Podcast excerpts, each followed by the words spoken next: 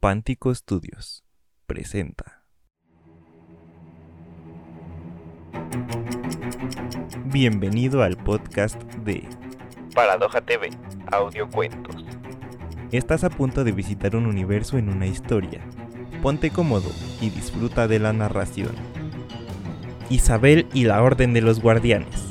Escrito por Tonatiuh Herrera. Narrado por Sagnite Redondo, Miguel Maldonado y Tonatiuh Herrera.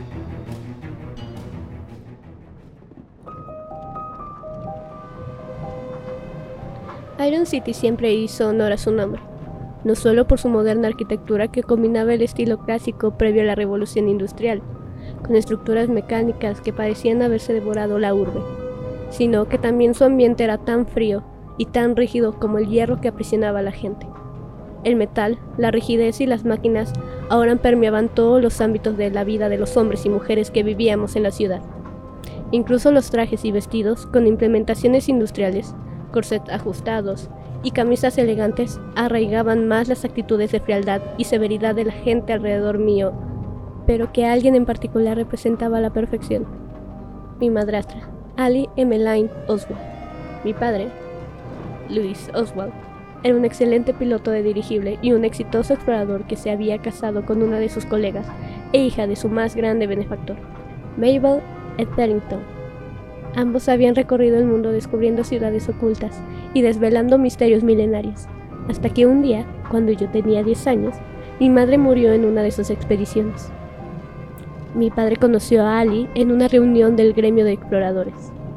Ella era curadora en el Museo de Antropología de Iron City y al poco tiempo se casaron. Los siguientes años mi padre se fue alejando poco a poco, pues su trabajo comenzó a consumirlo, así como Ali comenzó a tomar poco a poco control de la casa, de mi vida. Habían pasado casi 10 años desde la muerte de mi madre. A mi padre muy rara vez lo veía, y Ali se encontraba en una cruzada por hacerme brillar en sociedad para conseguirme marido.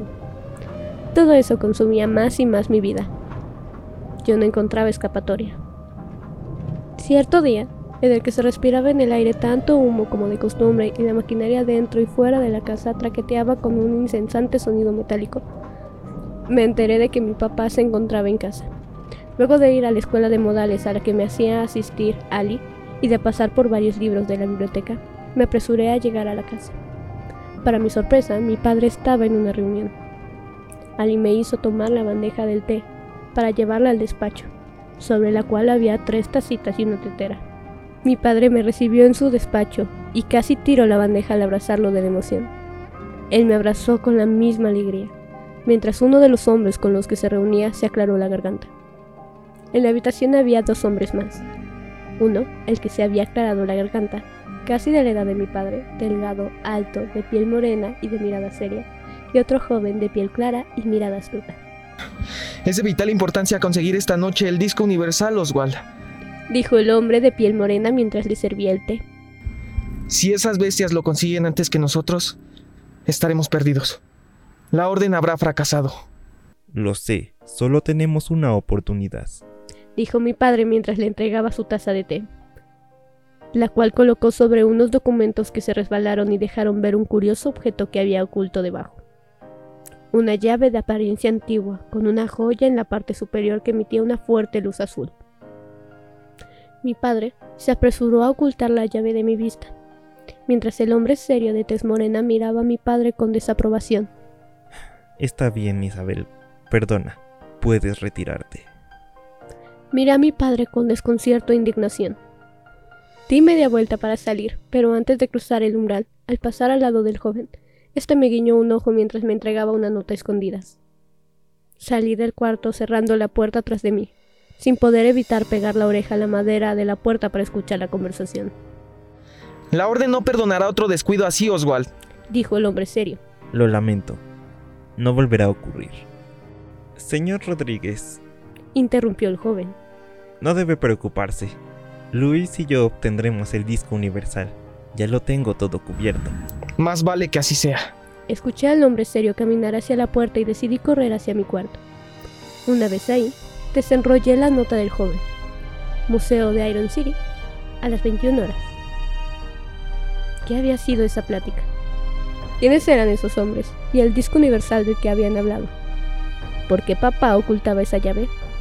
Toda la tarde no dejé de hacerme esas preguntas. Mi padre no salió de su oficina en el resto del día y no nos acompañó a la cena. Eran ya las 20-30 horas cuando terminé de cenar. No lo había puesto en duda desde el primer momento. Debía ir al museo. Era claro que mi padre y ese joven tenían que robar el disco universal, y al parecer ese joven creía que necesitarían mi ayuda. Cuando Ali pasó apagando las luces del pasillo mientras yo fingía estar dormida, era el momento de salir de la casa. Me escabullí por la ventana de mi cuarto. Me sostuve de las estructuras metálicas y las tuberías que formaban parte de mi casa, y de la de al lado. Inevitablemente la falda de mi largo y estorboso vestido se rasgó, pero no le di importancia, y me apresuré a llegar al museo. La campana de un edificio cercano marcó las 21 horas. Yo había llegado frente al museo. La calle estaba silenciosa. Solo se escuchaban las maquinarias de los edificios cercanos funcionando. Miré a todas partes, pero no vi señales de mi padre o del joven. A mis espaldas escuché susurros. Dos figuras encapuchadas con largas túnicas oscuras me veían. Al percatarse de que los había notado, ambos corrieron hacia un callejón cercano. La curiosidad me carcomió, por lo que decidí seguirlos.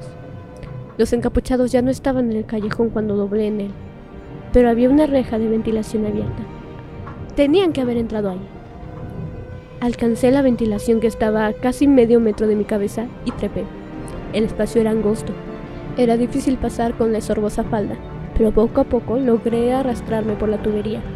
Comencé a escuchar voces. Me apresuré a acercarme. Las voces eran roncas y amenazantes. Atrás, bestias. Gritó mi padre. Pude ver por las rendijas de una ventilación justo sobre ellos que mi padre y el joven que lo acompañaba estaban frente a los dos encapuchados que había visto fuera del museo. Mi padre llevaba puesta una battery backpack conectada a un guante de descarga que vestía su mano izquierda, equipamiento de uso exclusivo militar. Los encapuchados comenzaron a retorcerse mientras debajo de sus túnicas comenzaban a salir largas tiras oscuras que parecían tentáculos. Es difícil describir la forma de los seres bajo las capuchas ya que estaban conformados por una gran masa de viscosas tiras negras que en el centro envolvían lo que parecía ser vestigios de sus formas humanas, entre extremidades y órganos. En la superficie de todos sus apéndices se abrieron hendiduras por las cuales emergieron pequeñas esferas similares a ojos que miraban en todas direcciones. Mi padre accionó el guante de descarga y disparó un potente relámpago de plasma cuyo haz principal esquivaron los monstruosos seres, haciendo explotar el muro detrás de ellos, mientras que las ramificaciones del disparo golpearon por todas partes, incluyendo la ventila, sobre la que estaba mirando todo. El metal de la rejilla me electrocutó y ahogué un grito, pero la ventila cedió y caí al piso. Isabel. Descuide, Luis. Gritó el joven quitándose el largo saco de piel que llevaba puesto, revelando varios brazaletes en forma de relojes en su mano derecha. El chico me tomó del brazo para ayudarme a levantar del piso y me colocó detrás de él, para luego presionar un par de botones en uno de sus relojes. Acto del que uno de los monstruos se burló. Dijo el monstruo arrojando frente a nosotros a un chico exactamente igual al que estaba al lado mío. Lo vemos todo y en todo momento. El chico que me había salvado desapareció en un destello mientras el otro monstruo se abalanzaba velozmente sobre mi padre. Isabel. Gritó el chico en el suelo, que de inmediato me lanzó un extraño artefacto plateado en forma de disco con un destello azul en su interior. Logré tomar el artefacto, pero en ese momento el desgarrador grito de mi padre me estremeció. El ser que estaba sobre él lo había atravesado con sus negros apéndices, sosteniendo su corazón a través de su cuerpo y de la battery backpack que comenzó a chisporrotear. Mi padre me miró con su último aliento, dejando caer al suelo la antigua llave que lo había visto ocultar en su despacho. Tomé la llave en mis manos. Un sonido agudo proveniente de mi muñeca hizo que saliera de la conmoción. Uno de los relojes del joven estaba parpadeando en mi brazo. Estarás a salvo, gritó el joven al que el monstruo se había referido como el relojero. Un destello me envolvió y sentí como si cayera en un vacío pero al segundo siguiente mis pies tocaron un suelo de roca. El aire era más frío que el que conocía. Ya no estaba en Iron City. Alzando la mirada, vi frente a mí una enorme puerta de un castillo de piedra que pronto se abrió, como si me invitara a entrar. Lentamente mis pasos me llevaron a su interior, donde todo estaba oscuro, a excepción de un área circular al centro de la habitación, iluminada por una cúpula que dejaba pasar la luz del exterior, donde no había cielo. En su lugar había cúmulos de estrellas y líneas de luz parecidas a raíces que atravesaban el cielo y se ramificaban infinitamente en todas direcciones. La puerta detrás de mí se cerró. Bienvenida, Isabel, dijo seriamente una voz femenina que sentí extrañamente familiar y que resonó por todo el lugar. El área de iluminación se amplió, dejándome ver que estaba en una especie de anfiteatro, donde varias personas me miraban desde las gradas que se alzaban a unos metros alrededor de mí.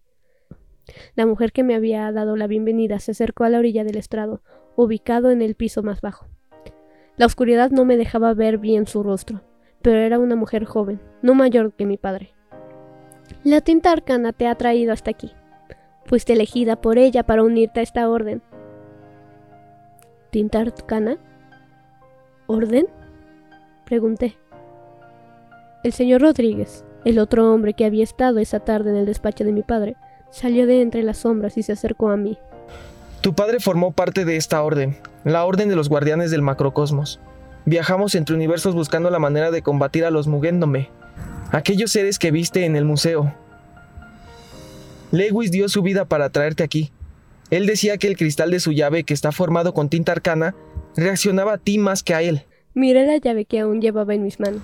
Esa llave permite abrir las puertas entre mundos, al estar hecha con tinta arcana, evita que tu viaje pueda ser detectado por esos monstruos del macrocosmos.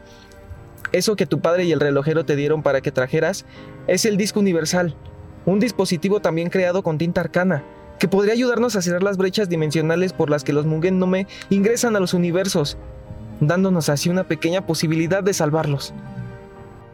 La mujer del estrado bajó al piso donde nos encontrábamos el señor Rodríguez y yo. Nico se encargará del reloj que te trajo aquí, dijo refiriéndose el señor Rodríguez. Bienvenido a la orden, Isabel.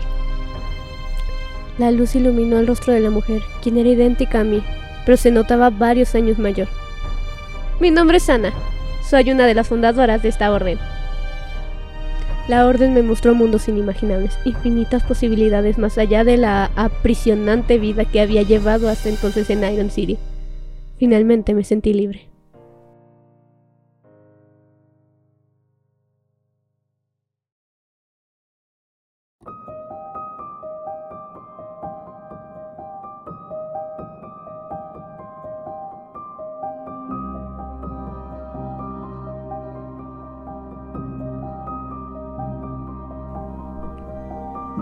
Si te gusta nuestro contenido y quieres formar parte de nuestra comunidad de mecenas, recuerda que puedes apoyarnos por medio de nuestra página de Patreon, donde encontrarás mucho material exclusivo.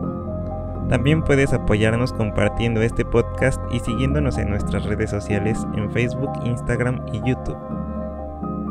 Yo soy Tonatio Herrera y te veo en otra exploración a nuevos universos.